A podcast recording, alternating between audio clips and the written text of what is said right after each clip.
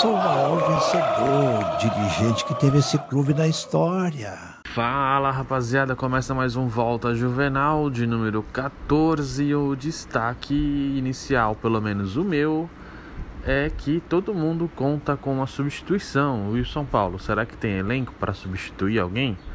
O Volta Juvenal tem.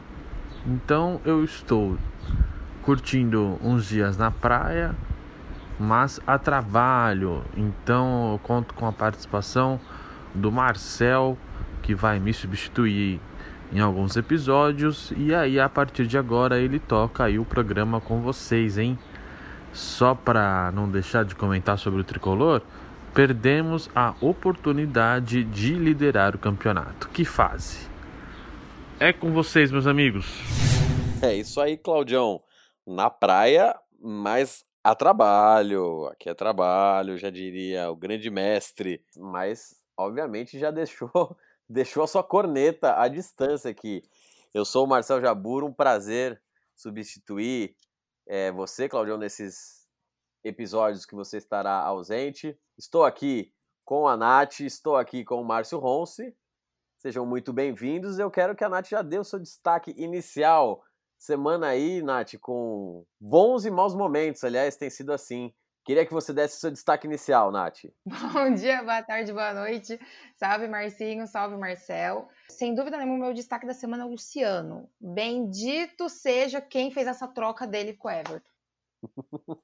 é isso aí. Qual o seu destaque inicial, Márcio Ronce? Fala Marcel, fala Nath, bem-vindo aí Marcel. Meu destaque vai pro, vai pro Fernando Diniz, né? É, foi saudado pela torcida na semana passada depois da vitória contra o Flamengo. E é um cara aí que espero que tenha encontrado o caminho aí que a gente tanto pedia aqui e que o São Paulo continue aí firme e forte aí para os campeonatos que, se, que chegam aí na reta final.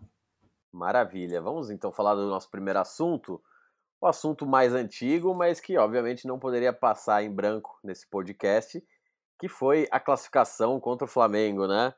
Quer dizer, a Copa do Brasil é, é vira e mexe é um trauma aí na, na vida tricolor, mas dessa vez foi para lavar a alma. E se no primeiro jogo contra o Flamengo o São Paulo teve momentos de estabilidade, o primeiro tempo não foi tão bem, foi muito pressionado pro, pelo Flamengo dá para dizer que essa segunda vitória foi uma vitória categórica e, e com o São Paulo se impondo, não foi, Nath? Qual a sua sensação? Você ainda tá comemorando a vitória contra o Flamengo? É Nath? óbvio. Eu comemorei como se fosse título. Teve rival que falou assim: nossa, mas até parece que o São Paulo ganhou um título. Para mim, foi um título. Porque eu acho que quando você é muito questionado e você consegue provar que é capaz, é muito melhor. E quando eu lembro quando saiu o sorteio que o São Paulo ia jogar com o Flamengo, todo mundo falou, já era para o São Paulo. E o São Paulo eliminou o que é considerado uma, o melhor time do Brasil na atualidade, o atual campeão da América e do Campeonato Brasileiro. O primeiro jogo lá, eu fiquei emputecida e com muito medo, porque o São Paulo não jogou nada. Já nesse segundo jogo, cara, é como você falou, a gente saiu de uma lavada. Porque o São Paulo no primeiro tempo me assustou, me deixou um pouco preocupada, porque o time não atacou, mas soube se defender e se defendeu muito bem. É, a impressão que eu tive, não sei se o Marcos teve a mesma impressão, se vocês tiveram a mesma impressão, é que o São Paulo no primeiro tempo tentou cansar o, cansar o Flamengo, cansar o time do Flamengo, para no segundo tempo vir para cima, e foi o que aconteceu. Segundo tempo, o time, além de se defender, ele atacou e produziu muito, foi muito eficiente. Não tenho nem o que falar do Brenner, não tenho nem o que falar do Sara, do Luciano. E, e, o que a gente não via há uns tempos atrás, uns meses atrás, a gente conseguiu ver nesse jogo, que foi entrega, que foi a força de vontade, você via nos olhos dos jogadores que eles queriam a classificação. Então acho que isso vale mais. E o Diniz, talvez eu seja o maior hater do Diniz. E até a postura dele em campo. Eu acho que, que mudou muito. É, ele gritando com os jogadores, cobrando, mesmo o jogo estando 2 a 0 e o Flamengo tendo zero chances de virar, ele gritando com os jogadores, mandando ir para cima. Cara, foi perfeito. Eu tô comemorando até hoje. Ô, Márcio Ronso, queria que você falasse um pouco dessa, dessa ideia da Nath, disso de sentir que talvez no primeiro tempo o São Paulo se postou bem, é, talvez até como uma tática mesmo, que o Flamengo vindo com o time um tanto quanto despedaçado e tudo mais, e no segundo matar o jogo, e queria que você falasse um pouco também dessa postura, que é o que se reclamou muito do São Paulo do Diniz faz praticamente um ano, que é não saber se defender. E de repente o São Paulo sai de dois confrontos contra o Flamengo, tomando um gol, né, em dois jogos, e ainda se contar o 4 a 1 lá, famoso 9 a 2 né, que a torcida já adotou. Queria que você falasse um pouco sobre isso, Márcio. Complementando isso que a Nath falou, o São Paulo, ele eu acho que o primeiro tempo do jogo do Flamengo, o Flamengo foi melhor, o São Paulo estava com dificuldade de sair para o jogo, né, como tem jogado, mas mesmo assim, o Flamengo não ofereceu risco para o São Paulo. Então, o que surpreendeu, o, por mais que as pessoas tenham falado que o Flamengo amassou o São Paulo no primeiro tempo, eu não achei que foi tudo isso, né? É, o São Paulo não, não deixou o Flamengo é, criar chance clara de gol. Isso é um mérito do, do Diniz, ele, ele é, soube proteger. E, o, e o, o treinador de futebol tem que ter essa variação de jogo, né? Tem que saber jogar legal, sair pro jogo, como ele já cansou de demonstrar e como ele cansava de demonstrar também não sabia se defender. E nesse jogo e esse jogo foi espero um divisor de águas para São Paulo. A gente vai falar daqui a pouco do jogo de ontem também é, mas também já senti também mais segurança embora o São Paulo tenha tomado mais um gol mas o São Paulo por incrível que pareça é a melhor defesa do Campeonato Brasileiro. Então, a gente reclama tanto porque o São Paulo tem muita sorte né? Tinha muita sorte. Oferecia muitas chances para os adversários e de sei lá, cinco chances que os caras tinham, eles faziam um gol só. Poderiam fazer muito mais. Então, acho que até o resultado disso também ter uma defesa menos vazada. Mas agora não, agora tá mais seguro. Agora a gente sente mais confiança. E o segundo tempo, ele, ele é o que faltava, né? Foi a cereja do bolo. Ele matou o Flamengo ali no começo do segundo tempo, é, com o Daniel Alves jogando muita bola. Tem que tirar o chapéu pro Daniel Alves de novo. Eu já tinha elogiado ele. Depois daquele samba maldito dele lá, parece que as coisas se acalmaram. E o cara joga muito, né? Isso sempre foi inegável, né? Eu, sempre, eu nunca desconfiei do futebol dele, mas só a postura que agora eu acho que parece que ele tá mostrando que é super competitivo. Isso é muito bom pro São Paulo. Ele é muito boleiro, né? Você vê que é, é aquele jogador que acho que ele também ele tem tanta confiança no futebol dele que você vê quando, quando ele foi criticado pelo pagode, pelo sambão, você vê que ele realmente ficou surpreso de, de ser criticado, porque para ele aquilo é alegria, é o jeito que ele, que ele pensa a vida, e como ele é muito bola, ele se garante Isso, campo. ele é muito Mas, de fato, acho que tá, a sensibilidade de que não era o momento para aquilo, né, Ronson? É, é, Marcelo, ele é muito autoconfiante. Ele é. Muito. E parecia naquela época até um pouco de arrogância, né? De ele desdenhar da torcida do São Paulo, que ficou puta da vida naquela época. A torcida ficou muito puto com a reação dele. Ficou mais puto com a reação dele do que com o pagode. Então, é, eu acho que isso que fez a diferença. E aí, agora, como as coisas. Como tudo que acontece no Brasil, né, a gente tem. A gente esquece rápido as coisas. Então, o, o pagode ficou para trás, ele tá jogando muito. ele, ele tá jogando muito e tá nas garras da torcida também, tá liderando o time. E o Fernando Diniz também era criticado pra caramba, sempre foi criticado também com muita justiça. É bom que a gente se diga isso também, né? Parece que a gente criticava o Diniz à toa, e não era. Pô, ele tinha que arrumar esse, dar o equilíbrio pro time que a gente tanto pede. Espero que agora até mesmo que continue assim, esse equilíbrio de vitória, vitórias, pouquíssimas derrotas, né? Como tem sido nos últimos jogos. Para encerrar o assunto vitória sobre o Flamengo, não dá para deixar de tocar no assunto derrotar o Rogério Ceni novamente. Qual é a sensação agora? Porque é diferente. Uma coisa é derrotar o Rogério no Fortaleza.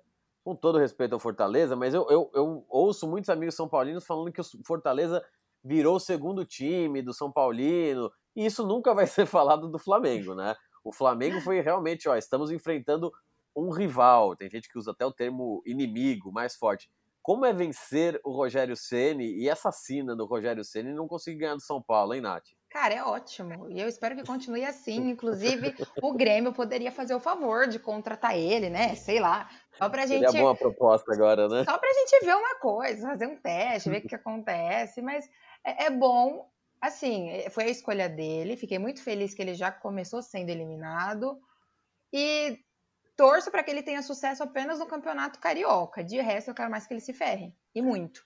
Se ferre redondo, né, Ronce? É assim que você pensa também? Ah, mas é, é que a questão, é o que a Nath tá falando, Marcelo, é o sentimento do torcedor de São Paulo, né, cara? A gente. É, eu já falei isso outras vezes. A gente ficou a vida inteira vendo o Rogério no São Paulo ali. E ele jurando amor ao São Paulo. Tá bom, o cara virou treinador, o cara é super profissional, a gente sabe como ele é. Mas o cara vai junto pro Flamengo, cara. Tipo, ele achou que o Flamengo é o quê? É um, é um time que o São Paulino odeia, cara. Menos a Independente, uma parte Independente lá que tem aliança lá com a, com a torcida jovem lá. Eu sempre achei ridículo isso também. Eu, eu, eu sempre odiei o Flamengo. E acho que a maior parte dos São Paulinos também. Então é muito estranho. E ele foi com a, e tava uma noite de frio, né? É, na, quarta. Ele tava com a, ele costuma usar social e tava com a jaqueta do Flamengo no Morumbi. Do né? E é muito, é, é, por mais que seja algo normal, né, profissional ali, tá muito estranho pra gente. E a torcida, é, a torcida até fez aquele negócio que a gente não vai defender, né, já de ir lá pro estádio, aglomerar no meio de uma pandemia, mas muito porque muito disso foi motivado pela ida do, do Rogério ao Flamengo também, né? A Sim. paixão falou mais alto também, né, Nath? Sim, e justamente acho que o fato do torcedor ter perdido essa ilusão de ver ele com a camisa do São Paulo ano que vem, é, aumentou muito mais o apoio ao Diniz. Exato. E, então, teve, então teve muito torcedor que foi, obviamente, para apoiar o time, mas também para apoiar o Diniz. É, Diniz, a gente tá fechado. Cantaram até música pro Diniz, gente. Eu nunca imaginei ver a torcida fazendo isso. Eu acho que foi a primeira vez, né, Nath, Sim. desde que o Diniz chegou, que, que você falou, não, a torcida fechou com o Diniz, né? Sim, então, de certa forma, a ida do Rogério Ceni pra lá ajudou a gente porque uniu a torcida, fez a torcida se fechar com o time, se fechar com o técnico. E, de certa forma, mesmo né, com o resultado do último jogo que a gente vai falar daqui a pouco, a torcida está muito confiante, a torcida está esperançosa. Então, assim, de certa forma, o Rogério ajudou a gente, né? Tanto sendo desclassificado, tanto aí em unir a galera e fazer todo mundo se fechar com o time. É, e só uma última coisa, tá, Marcelo? É, eu acho que o Rogério, ele vai dar muito certo no Flamengo, infelizmente. Eu, acho eu entendo a Nath falar isso, mas eu acho muito difícil ele dar errado, porque ele é muito. O cara é muito obcecado, né, por trabalho. Então é difícil um cara desse dar errado, porque ele é muito competitivo, inteligente, né? Então, é, infelizmente, eu acho que ele vai dar certo no Flamengo a médio, longo prazo aí, né? Que mas. É, espero que eu esteja errado, de verdade. Eu não quero que ele dê certo também, não. É o que, o, o, que ressalta ainda mais o peso dessa vitória de São Paulo. Né? Exato, né? e é isso que eu digo, é, é, isso que eu queria falar, né? Muito, destaca, é, realça muito a vitória do São Paulo o fato de ser contra o Rogério, que é um cara que é super competitivo, né? Então, é isso, chupa o Rogério. Com esse carinho de Márcio Ronce, a gente encerra o primeiro assunto. Vamos agora falar do segundo assunto, já brevemente adiantado pela Nath, e é justamente por ela que eu começo, Nath a gente tinha a tese que era assim, né? A gangorra São Paulina no ano. Perde no meio de semana, ganha no fim de semana. Como o São Paulo ganha no fim de semana, obviamente não poderia ter uma outra vitória no fim de semana. Queria que você falasse um pouco do empate contra o Vasco. São Paulo ainda tem a margem lá de, de jogos a menos para alcançar a liderança. Mas saiam com um gostinho um pouco amargo, né? De que podia ter sido diferente e um pouco dessa ressaca, talvez, né? Você sentiu isso no time, uma ressaca pós-vitória do Flamengo? Sim, senti justamente porque ele foi praticamente com o mesmo time, né? Acho que ele só fez alteração ali na zaga, que ele colocou o Léo Pelé, mas o resto do time foi o mesmo. Entendo o cansaço dos jogadores, eles estão tendo aí uma maratona de jogos, só que são resultados que não dá pra gente aceitar, porque são jogos em casa e contra times que estão na parte de baixo da tabela. Então, assim, era jogo que era para ter saído com a vitória, com os três pontos na conta. E a forma como o São Paulo jogou, não sei se o cansaço justifica, mas eu achei que foi muito ruim. É, o Vasco veio com um sistema de vir completamente fechado, de vir se defendendo pra caramba. E o São Paulo não teve estratégia nenhuma para quebrar a marcação do Vasco, né, não teve velocidade, acho que faltou criação no primeiro tempo. Nossa zaga, achei que o Bruno Alves falhou, que gerou o gol dos caras. Volpe poderia ter defendido? Até poderia mas eu achei que a falha foi muito maior do lado do Bruno Alves. E o time do São Paulo não soube quebrar a marcação do Vasco, que veio justamente pensando em se defender. Time pequeno que está lá em 16 lugar na tabela. Então, assim, não fiquei satisfeita com o futebol que foi apresentado. Até dou um desconto por causa da classificação. Tô meio anestesiada, tô meio feliz. Mas são jogos importantes que não dá para vacilar. Graças a Deus temos três jogos a menos. Só que o Campeonato Brasileiro, eu já falei isso no episódio, é muito competitivo, porque são muitos jogos e tá todo mundo brigando. E os times tendem a oscilar muito. Então, São Paulo precisa ser inteligente e juntar os maiores pontos possíveis para, se uma hora derrapar, ter uma gordurinha ali para a gente não ficar lá embaixo e tentar, quem sabe, brigar pelo título. Então, assim, achei que faltou muito, faltou um jogador de velocidade. Graças a Deus, o Luciano fez o gol do empate, o que ajudou muito, porque em alguns momentos do jogo o Vasco foi muito superior. Então, é, se a gente analisar por esse lado, o resultado poderia ser muito pior. É óbvio que um ponto é melhor do que nada, mas o São Paulo não poderia ter vacilado desse jeito. Eu acho que time que quer ser campeão não pode perder ponto dessa forma. E é engraçado que é sempre aquele velho papo de ah, o Campeonato Brasileiro, o mais equilibrado do mundo. E esse ano nunca esteve tão embolado, né? A diferença da zona de rebaixamento pro nono. Então, o Atlético Paranaense estava entre os, os candidatos ao rebaixamento três, quatro rodadas atrás, já está em oitavo, nono, quer dizer, algumas vitórias fazem a diferença. Então é isso, são muitos times nivelados, né? E eu, eu acho o principal vacilo do São Paulo, e a gente vai falar um pouco sobre essa questão da dificuldade de enfrentar times fechados, mas é pensando na, um, em uma das principais dificuldades desse Campeonato Brasileiro, que é o Covidão, o Covidão Sim. 2020. O São Paulo ainda bem, ainda não sofreu com, com grandes desfalques por causa do Covid, e a gente torce para que não aconteça. Mas você vê nesses surtos no, no Atlético Paranaense, no Palmeiras. Atlético o São Mineiro Paulo também. Tem, isso, desculpa, Atlético Mineiro. O São Paulo ainda bem não passou por isso, mas não pode desperdiçar a chance de ganhar pontos, porque vai saber se, isso, se, uma, se uma hora isso bate no Morumbi. Inclusive, é, protocolos aí é, tem que ser reforçados, né? Arboleda, pelo amor de Deus, para de ir pra balada, né? Porque isso não pode acontecer no São Paulo, né, Ronce? Queria que você falasse um pouco disso e também dessa dificuldade de enfrentar times fechados. Quer dizer, as grandes derrotas do ano não são contra os, os rivais em que tem o jogo de igual para igual, né? Não são os clássicos, não é o jogo contra o Flamengo, é jogo contra o Mirassol, é jogo contra o Lanús. Como fazer o time enfrentar essas retrancas, Márcio Ronce? É, com movimentação, né? Tem que ter um time com muita movimentação. Só algumas ponderações, né? É, o Campeonato Brasileiro, se vocês perceberem, não tem nem zona intermediária, né? É, é, é. time brigando por rebaixamento ou os times brigando pela Libertadores, de Libertadores para título, né? Nem zona intermediária não existe nesse campeonato. É um campeonato totalmente atípico. E dentro disso que você falou, o São Paulo é um time que ainda não, ainda bem que continua assim, não teve nenhum surto de Covid Palmeiras já teve, Flamengo já teve, Atlético Mineiro agora, o Vasco também já teve, se eu não me engano, né? Inclusive estava com alguns desfalques né? ontem também por conta também é, disso, né?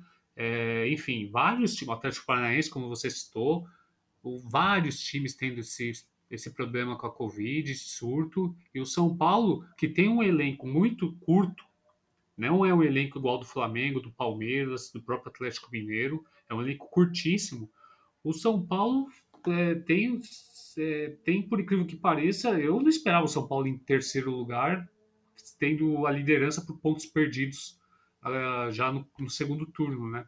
Eu não esperava, então é uma campanha muito acima das expectativas. E, essa, e sobre essa pergunta de encarar esses times retran, é, retranqueiros, é realmente uma dificuldade do São Paulo. O jogo de ontem mostrou muito isso, né? Dificuldade de furar retranca. E o Diniz tem que trabalhar isso. Faltou movimentação, na minha opinião. Para quebrar a última linha, você precisa de movimentação e, do, e daquela jogada imprevisível, né? De arriscar, de ter, de ter o drible, como dizia o Murici, né? Tem que ter o drible. O drible. então, tem que, ter essa, tem que ter essas variações no ataque. E ontem não soube. Eu não sei se é por cansaço, eu não sei se ainda é, se é algum resquício de comemoração depois do jogo do Flamengo. Tem que esquecer já acabou, agora vai vir o Grêmio aí na semifinal. O São Paulo não ganhou nada ainda, embora esteja numa fase boa. E agora tem, é, a gente vai falar daqui a pouco, mas tem a chance de ficar, de virar líder do campeonato. E a chance era ontem, né? O São Paulo ia virar líder ontem, se ganhasse, ainda tendo três jogos a menos, né? Perdeu uma chance incrível.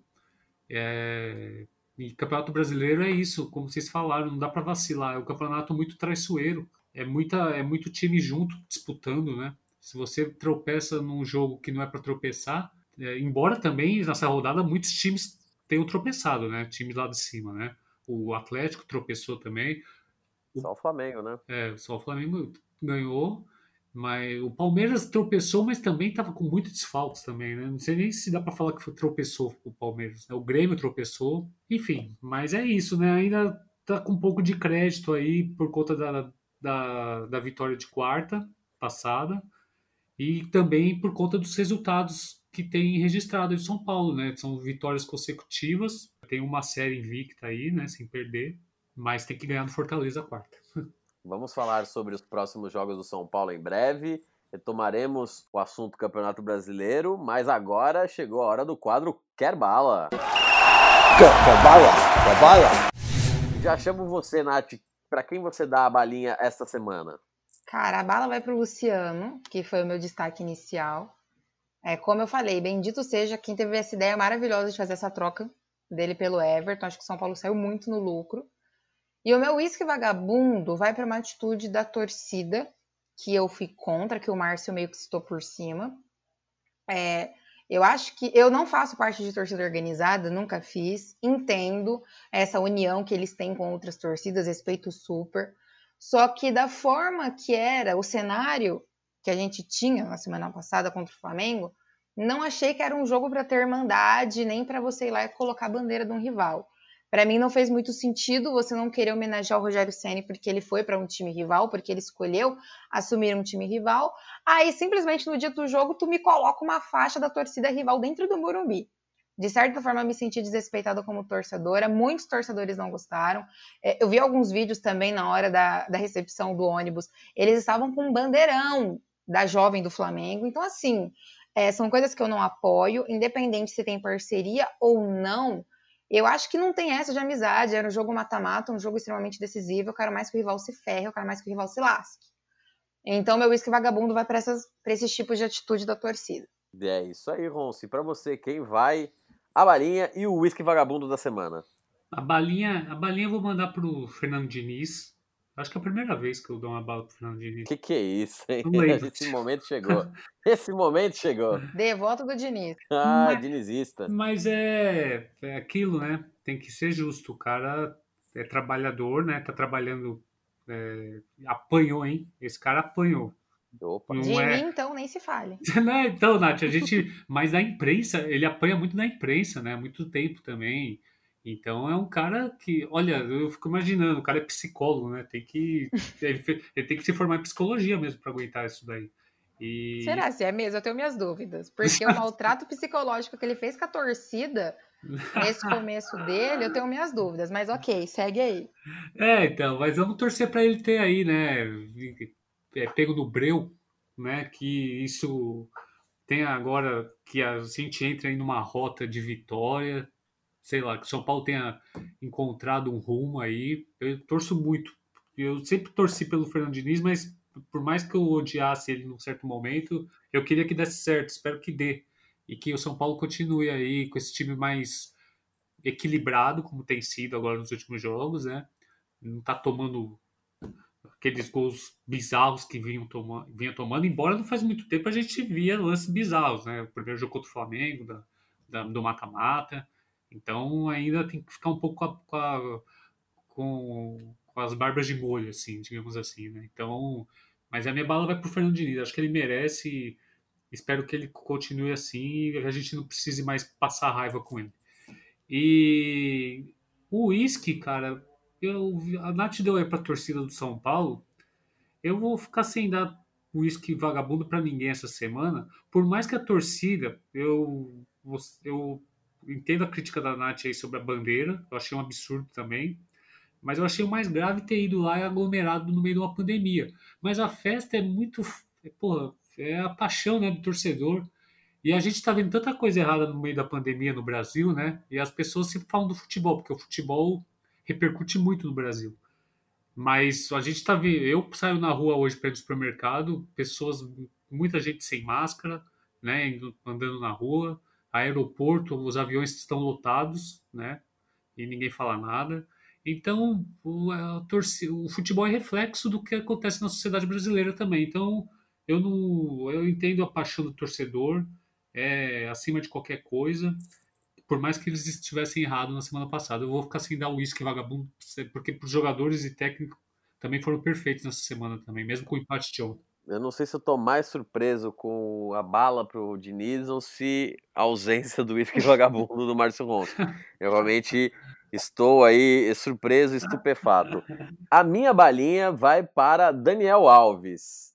É impressionante o que joga de bola o Daniel Alves. O primeiro gol do jogo, do cruzamento do Daniel Alves, é, é, é uma jogada tão simples, mas ao mesmo tempo tão incrível o giro que ele faz e como ele surpreende a marcação ao cruzar pelo outro lado, né? Ele dá um giro no próprio corpo e pega, assim, a zaga do Flamengo despreparada. É, é um lance tão óbvio e, e, tão sutil que é coisa de craque. É aí que você diferencia o jogador fora de série. Foi com a perna esquerda. É... Foi com a perna esquerda. Com a perna esquerda. É, é, é, muito fora de série. É a jogada imprevisível, né? A jogada, ah. por exemplo, que você comentou, que às vezes é, no jogo de ontem, por exemplo, faltou o drible, faltou a jogada um pouco mais difícil de se prever, ele pega a defesa de surpresa nesse giro quando cruza com o pé que ninguém está acostumado, assim. É aí que você diferencia o craque. E o meu uísque vagabundo vai para você, Ronce, que o dia duvidou de Daniel Alves. Você merece um uísque bem dos vagabundos, aquele tá, safado mesmo. A Nath também cornetou o Daniel Alves, mas tudo bem. Mas a Nath, mas a Nath é uma pessoa que, que voltaria atrás sem problema nenhum. Você não, você insiste nos erros, Ronce. É Já, você viu, né, Márcio? Já está nascendo aqui uma amizade sincera e verdadeira. Ah, Exatamente, é assim que as coisas funcionam. Ele é muito sabonete, Marcelo. Vamos então para o terceiro assunto, que é a expectativa da semana e a grande preocupação, né? São dois jogos aí, Nath, em que eu prevejo, posso estar muito enganado, mas prevejo retrancas contra o São Paulo, né? O Ceará é um, é um time que está ascensão, que tem feito bons jogos, só que o jogo é lá, então talvez tenha um pouco mais de, de vontade de atacar o São Paulo. Agora, o Bahia de Mano Menezes. ah, meu amigo. Já montou o ônibus em frente à intermediária e não vai jogar bola contra o São Paulo, não. Como vencer esses dois jogos para assumir a liderança, ô, Nath? Com certeza. E, se eu não me engano, o jogo do Bahia é lá também, né? Também, Salvador, os, sábado à noite. Os dois jogos são fora. E assim, é, eu espero que o Diniz trabalhe, é o que o Márcio falou, a gente precisa de velocidade, precisa de movimentação e precisa que os jogadores arrisquem. Aí, talvez nesse jogo de quarta-feira, a gente vai conseguir ter uma noção se realmente, contra o Vasco, o time estava cansado, se era um reflexo do cansaço é, dessa sequência, ou se realmente o time vai ter dificuldades. Torço para que não. E esses dois jogos, falando em times que vão jogar fechado, são muito importantes para a gente. Talvez o Diniz já precise trabalhar nisso, fazer testes, porque Grêmio joga retrancado. Tem jogos do Grêmio que eles jogam mais fechados do que o Vasco jogou. E isso para a gente na semi da Copa do Brasil pode ser um problema. Então, acho que o São Paulo precisa ir com concentração. São jogos fora de casa. Já bobeou dentro de casa, então agora é obrigação vencer. Acredito que o time tem a capacidade, até porque o Ceará eu acho que não está tão bem na tabela, não sei a posição exata do Ceará, mas eu acho que é possível vencer. O São Paulo tem um time bom, já mostrou que pode surpreender a gente. Eu nunca crio expectativa, mas estou um pouco confiante sim. Acho que depois desse vacilo de, de domingo, o time venha mais acordado e não queira perder tantos pontos assim. O, o Ceará, que é o próximo jogo, está na 16 posição. E, e o Ronce, para vencer essa retran essas retrancas, você acha que é, é, é mudar o sistema de jogo para jogos específicos? É mudar jogador? Tem alguém do banco que poderia entrar é. para fazer com que o time seja mais rápido, mais imprevisível? Você iria por qual linha? É, não, mudar esquema acho que não, não, não vejo necessidade, mas é questão de estilo de jogador mesmo, né? No domingo é, é, é, é, complicado esse negócio do cansaço. O São Paulo, eu não lembro a última vez que o São Paulo teve uma semana cheia. Não sei se vocês se lembram, mas desde que retomou o futebol, na pandemia aí, o São Paulo joga meio de semana e final de semana. Eu não me recordo aí de uma semana cheia para São Paulo. Eu acho que isso daí deve fazer, né? E o Diniz, ele, ele altera muito pouco o time, né? Ele tirou o Diego Costa ontem, colocou o Léo, e no mais não mudou muito o time, né? E agora o São Paulo vai para uma viagem longa para Fortaleza. E eu acho que o São Paulo tem que ter um jogador mais driblador na frente, para jogos com, com times mais retranqueiros. Né? O São Paulo tinha o Anthony um tempo atrás, que é um cara que quebra a linha, né? que ele vai para cima. E não é característica do, do Sara, por exemplo. O Igor Gomes poderia ser mais esse cara. Na base ele era assim, agora no profissional ele mudou um pouco o estilo dele. Ele é mais de fazer um dois, né? mais de velocidade assim, mas sem driblar. É, o Brenner também é o cara do último toque. O Luciano vem buscar jogo, mas não é um cara driblador. O São Paulo precisa encontrar alguém que tenha essa característica de quebrar a linha se for necessário, né? Caso precise mudar de característica, como era ontem contra o Vasco. Vamos ver como o Ceará se comporta contra o São Paulo. Às vezes isso não vai ser necessário. Às vezes o São Paulo consegue ganhar os jogos dentro da característica que tem sido fundamental para o time conquistar os pontos. Mas se precisar aí é, e ver que não está conseguindo quebrar a zaga, passar pela zaga, a última linha do adversário, um jogador nesse estilo, né? Um jogador diferente assim é fundamental. Eu não sei se o São Paulo vai ter isso para esses jogos da semana. São viagens para Fortaleza e Salvador. Eu queria que vocês, para encerrar o assunto, falassem quem vai viajar mais, o São Paulo ou o Claudião? Ah, fácil. O Cláudio, com certeza. Mas é trabalho, né? Você sabe disso. Ah, é óbvio, trabalho. óbvio. E ele viaja, ele viaja fisicamente e nas ideias também, porque já cornetou o time nessa mensagem que deixou aí também, né? Ah, ele tem que deixar o palpite dele, não Pô, pode, que né? fase? Que fase o quê? A fase tá boa, pô. Calma. Não podia, não Depois- podia sair sem uma Ô, Marcel, né? a torcida do São Paulo, cara, ela tá muito traumatizada. E isso eu falando sério mesmo. Ontem, conquistou um empate, eu entrei no Twitter e, pô, os caras já ficam desesperados. assim, Calma, tem que ter calma nessa hora.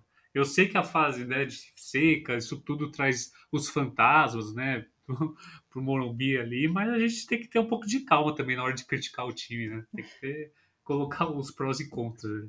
É, eu acho inclusive pela, pela situação na tabela, né? Você vê o São Paulo em terceiro agora, mas de fato, são, são dois pontos a menos que o líder com três jogos a menos, né?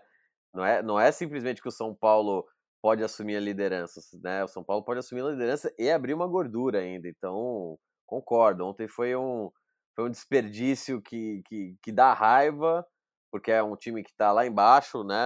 Na tabela, inclusive, nesse momento que a gente está gravando, por conta eh, da tabela, o Vasco segue em 17. O Vasco está na zona de rebaixamento nesse momento, né? Então ainda dá, dá, dá mais essa raiva. O Atlético Goianiense está tá vencendo e tá, tá deixando o Vasco lá na zona do rebaixamento. Mas a situação do São Paulo né, não, não chega a esse desespero, né? Tem, tem uma margem boa para subir. Para encerrar o podcast de hoje, vamos para o quadro Quiz Arapuca.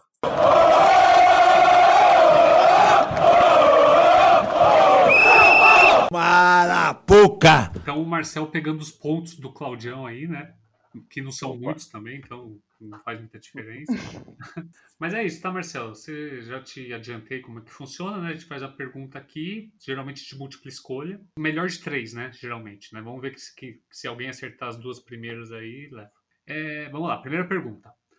Quando foi a última vez em que o São Paulo venceu o primeiro turno do Campeonato Brasileiro? Alternativas. Primeiro turno, hein? Foi em 2016? Foi em 2007? Foi em 2014? Ou em 2018? Mas tem muita alternativa, é isso? 2018. 2018 também, com o Aguirre. Ah, falei, Nath. Os dois acertaram. Falei que, falei que ele manja mais que o Cláudio. Nossa, nunca vou esquecer aquele ano, pelo amor de Deus. Era pro título ser nosso, gente. Pelo amor de É. Deus. Quando ganhou em 2018 o primeiro turno, o São Paulo não conquistava o primeiro turno naquela época há 11 anos, que tinha sido o último em 2007. Aí ganhou em 2007. 2018. Que estava entre as opções também, a famosa pegadinha do Ronce, né? Pois é, você vê. Não é fácil assim construir múltipla escolha, não. Ó, continua ainda na, nessa história aí de, de Campeonato Brasileiro, hein? De pontos corridos. Vamos lá. Em que mês e ano, em que mês e ano São Paulo foi líder pela última vez no Campeonato Brasileiro? Letra A, setembro de 2018. Letra B, agosto de 2018. C, maio de 2019 ou junho de 2019. Ah, eu vou no. Hum, Será que São Paulo foi líder ano passado? Sem Google, hein? Não, sem Google. Eu tô ouvindo um barulho de teclado aí, hein, Nath? Cara, eu vou chutar em 18, velho. Acho que. Não lembro se ano passado o São Oitavo. Paulo foi líder, velho. Cara, eu vou chutar junho de 2019. Eu vou no setembro 18, que eu acho que quando o fio virou lá contra o Palmeiras. Eu não lembro do São Paulo líder ano passado, Ah, hein? os dois estão de parabéns. Os dois erraram. Quando os dois erram é uma maravilha, porque é sinal que eu fiz bem a pergunta. Foi em maio de 2019. Foi a segunda Puta, rodada do Campeonato maio. Brasileiro. Depois da segunda rodada, que o São Paulo virou na liderança. Iniciou esse campeonato com duas vitórias. No final desse campeonato, o São Paulo chegou em sexto. Isso é força também. Segunda rodada do campeonato, todo mundo tá igual. Ah, mas não interessa. Eu pesquisei. Liderou. Ó, fon- aliás, eu vou citar as fontes. A primeira pergunta, Gazeta Esportiva. Eu sempre esqueço disso, viu, gente. E essa aqui foi o lance. Peguei no lance. O lance tá errado. Tá? Isso aqui não é que eu invento, como diz o Cláudio. Isso aqui é. Não é do Roncipedia, né? Ah, não, aqui- Mas tem a última agora, que é sobre a Copa do Brasil. Tá? Ah, aí é. É. Quantas semifinais de Copa do Brasil o São Paulo já disputou na história? Quantas semifinais?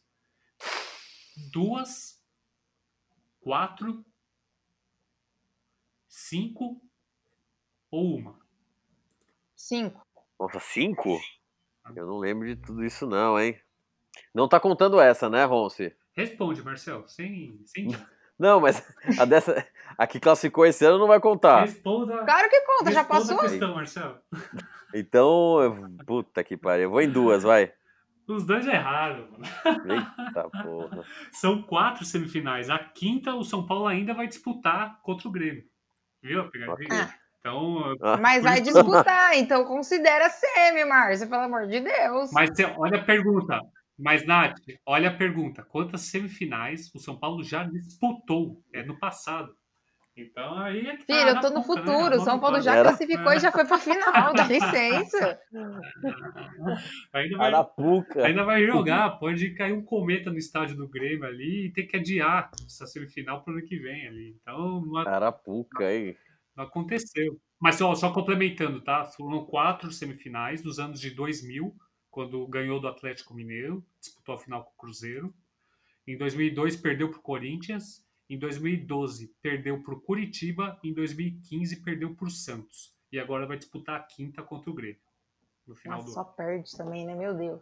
Ó, os dois, impre- impressionante, primeira vez isso. Mas os dois perderam tudo hoje. Ninguém ganhou. Não tem sem vencedores hoje no quiz. Perguntas difíceis, hein? É. Você esperou o, o Cláudio sair pra fazer perguntas com um nível muito elevado. Né? É que ele tá fechado com o, Mar... Ah, com o Cláudio, Marcel. Você não tá entendendo. Essas parcerias escusas, escusas, é a denúncia. Sim. Parcerias escusas, a situação muito desagradável, né? É. A gente vai na comissão fazer uma, uma reclamação formal aí. Vou no STJD. Eu vou fazer uma última. Onde tá a bola do pênalti do Vitinho?